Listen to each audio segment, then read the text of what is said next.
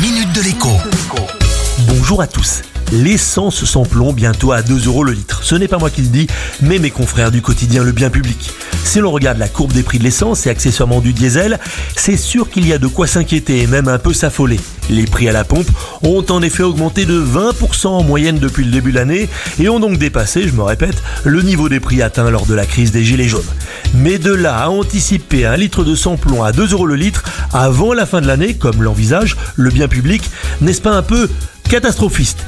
Eh bien, en réalité, non. Sur les autoroutes et au cœur des grandes villes, toutes les stations-service affichent déjà des prix stratosphériques.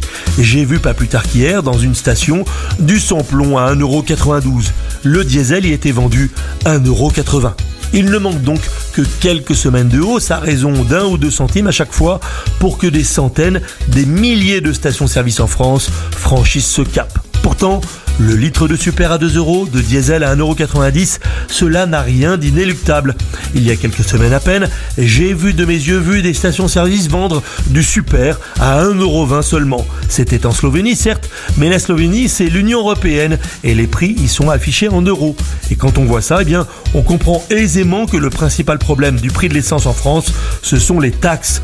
Au lieu d'être fixes, elles sont variables et progressent avec le prix du pétrole brut. S'il y a bien quelque chose à changer, c'est ça. On attend de voir quels candidats à la présidentielle vont oser faire cette proposition. Je dresse l'oreille pour vous. À lundi. La minute de l'écho avec Jean-Baptiste Giraud sur radioscoop.com et application mobile Radioscoop.